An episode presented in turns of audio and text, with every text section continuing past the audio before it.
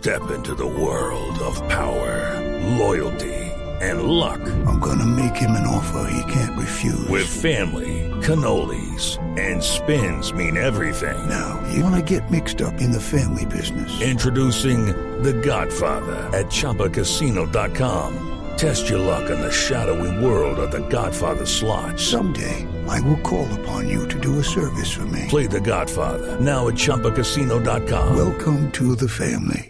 No purchase necessary. VGW Group. Void where prohibited by law. 18 plus. Terms and conditions apply. El siguiente podcast tiene contenido exclusivamente diseñado para tu interés. Blue Radio, la nueva alternativa. Bienvenidos a esta serie numeral detrás de. Vamos a conocer qué hay detrás del personaje de Mariana en Sin Senos y hay Paraíso. Estefanía Duque, quien le da vida a este polémico personaje que muchos aman y otros no tanto por su papel un poco complicado en esta novela. Estefanía, bienvenida aquí a Blue Radio y ¿cómo estás? Ay, Alejita, estoy muy feliz de compartir aquí con ustedes, como siempre en Blue Radio me reciben muy bien, hay muy buenos periodistas, muy pilos y que hacen la tarea muy chévere, entonces me parece un privilegio estar aquí.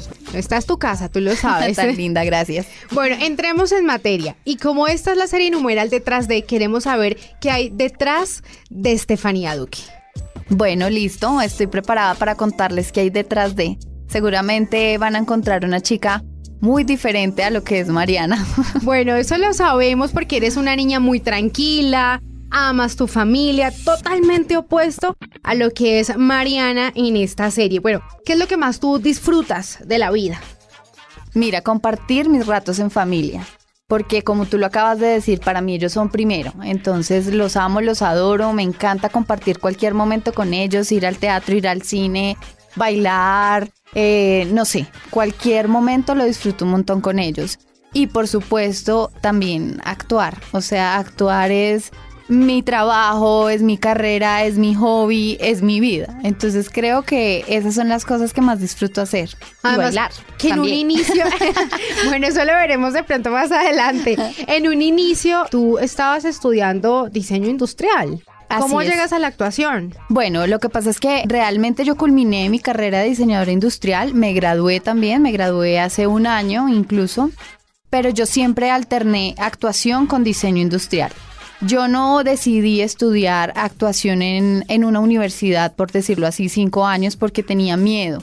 Miedo a que, a no tener trabajo, a quedarme quieta muchos meses. Yo vengo de una familia muy trabajadora. Todo digamos que lo hemos conseguido a pulso. Entonces no me podía dar el lujo de ser una niña linda en la casa y que mis papás me mantengan hasta que yo consiga un papel, una obra, una película. O sea, era muy complicado. O sea, que te ibas financiando tú misma tus cosas. Exactamente. Entonces yo eh, decidí estudiar diseño un poco como pensando en que de pronto era un poco más estable. ¿Sí? ¿Tus papás venían la actuación de pronto algo muy difícil en la parte laboral o ellos te apoyaban en un inicio? Sí, no, ellos siempre, digamos que mi mamá sobre todo me ha apoyado mucho, pero también era muy sensata y nosotros siempre pues hemos tenido los pies como muy sobre la tierra y decíamos como, ay, ¿será que sí será tan fácil conseguir trabajo? O sea, porque uno siempre escuchaba que habían actores y existen actores que llevan mucho tiempo y que poco trabajo.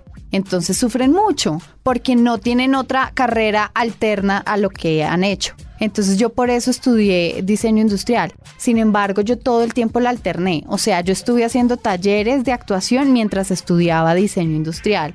Y así con lo que hacía de presentación, de modelo, de actriz, lo que sea, me pagaba el diseño. Wow. Sabemos que en un inicio tú hiciste casting para otro papel en esta misma novela. Bueno, pero a ti el camino ya estaba para ti trazado y iba a ser Mariana. ¿Cómo fue, digamos, esa transición al presentarse en una temporada y ver que venía algo mucho más grande porque ahora es un personaje que en esta tercera también va a tomar, digamos, como un papel muy importante con lo que se viene desarrollando al interior de la historia? Sí, es verdad.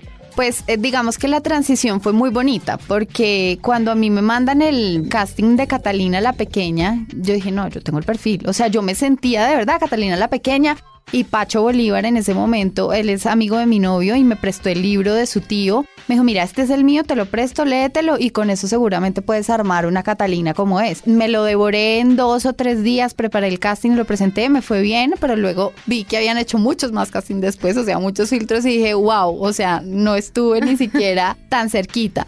Y un año exactamente después me mandan el casting, ni siquiera fue para Mariana, fue para otra chica de la serie. Claudia, si no estoy mal. Exactamente, Claudia. Y resulta que dijeron como no, a Estefanía la queremos ver es como Mariana, creo que estaban buscándola desde hacía varios tiempo porque pues era de los personajes como más importantes para tenerlos, entonces son como de los primeros que hacen casting y no habían conseguido y me vieron a mí y dijeron como no, esta es... Tienes y- el perfil, esta es Mariana. Esa es Mariana. Y así pasó y, y desarrollando a Mariana con mucho amor, con mucha entrega desde el inicio me dijeron cómo iba a ser el personaje, era el opuesto completamente. Y eso es más bonito, porque te reta más también y te permite Precisamente explorar otras cosas. Te iba a hablar de eso. Estefanía es lo opuesto a Mariana. ¿Qué fue lo más difícil de interpretar este personaje? Bueno, digamos que varias cosas. Eh, de las cosas más complicadas, el tema de ser tan fuerte siempre, de mantenerse tan ruda con su familia y con su mamá.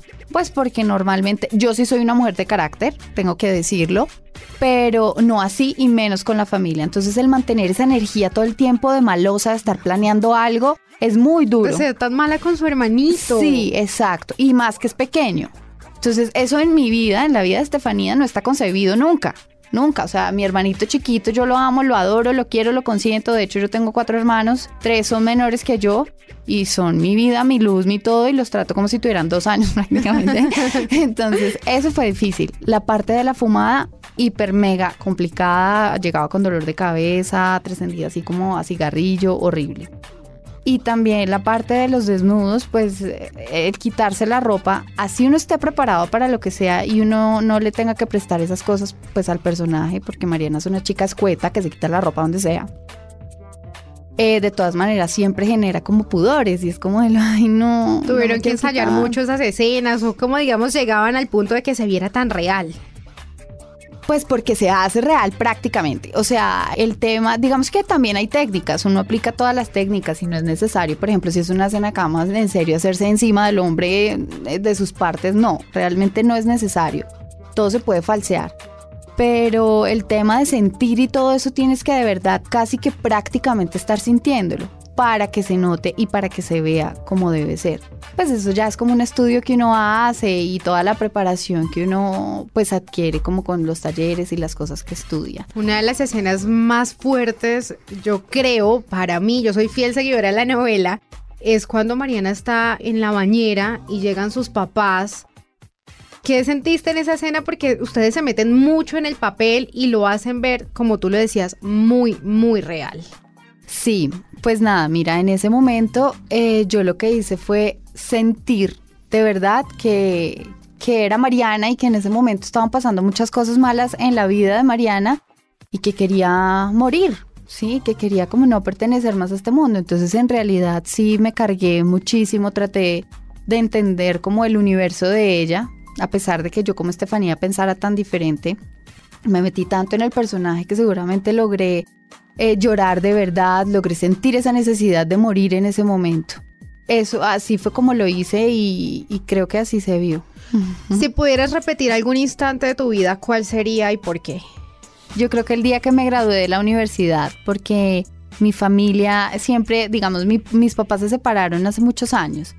Entonces casi que no podemos estar en reuniones familiares juntos porque cada quien hizo su vida porque es muy difícil. Pero ese día estábamos todos. Creo que repetiría ese día mil veces. ¿Cuál es el objeto más extraño que tú tienes? Creo que no tengo objetos extraños. Todos los objetos que tengo son como los necesarios.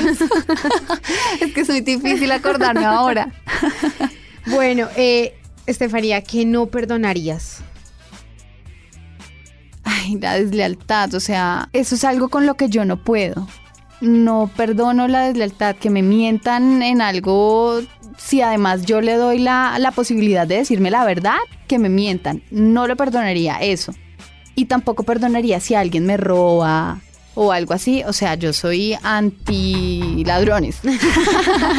Tres cualidades que aprecies mucho de una persona. Eh, la sinceridad, eh, la limpieza y la inteligencia. O sea, eres súper organizada tú también. Pues más que organizada, limpia, para serte honesta. Bueno, y Steffi, ¿de qué color es tu alma? Verde, ¿Por roja, blanca, muchos colores. Depende del estado de ánimo. Sí, yo creo. Yo creo que es depende del estado de ánimo, porque uno como artista es muy pasional, es muy visceral. Entonces me identifico con como con cualquier color, ¿sabes? De pronto no soy de colores ácidos, pero sí, el verde, por ejemplo, es mi color favorito desde niña. El rojo para mí representa como esa pasión que uno le imprime a cada cosa que hace. Que lleva tu sello. Exactamente. Y el blanco es como la tranquilidad y la pureza que uno puede tener en, en ciertos momentos donde necesita ser uno y nada más y no está imponiendo ser quien no es. Pues Steffi, muchísimas gracias por haber estado con nosotros, compartiendo este tiempo, por abrir tu corazón y dejarnos como conocer qué hay detrás de esta gran actriz y de verdad muchas gracias por haber estado aquí con nosotros. No, Aleja, qué entrevista tan divina, muchas gracias. Eh, gracias por querer contarle a la gente algo de Estefanía, porque es importante que sepan y que, y que entiendan que una cosa es lo que uno hace como artista y como personaje y otra cosa es la realidad. De lo que pasa detrás de ese personaje. Exacto. Totalmente de acuerdo. Y a ustedes, muchísimas gracias por estar pegaditos ahí en la página de Blue Radio, conociendo qué hay detrás de nuestros famosos. Nos oímos en otro próximo podcast. Para más contenido sobre este tema y otros de tu interés, visítanos en www.bluradio.com. Blu Radio, la nueva alternativa.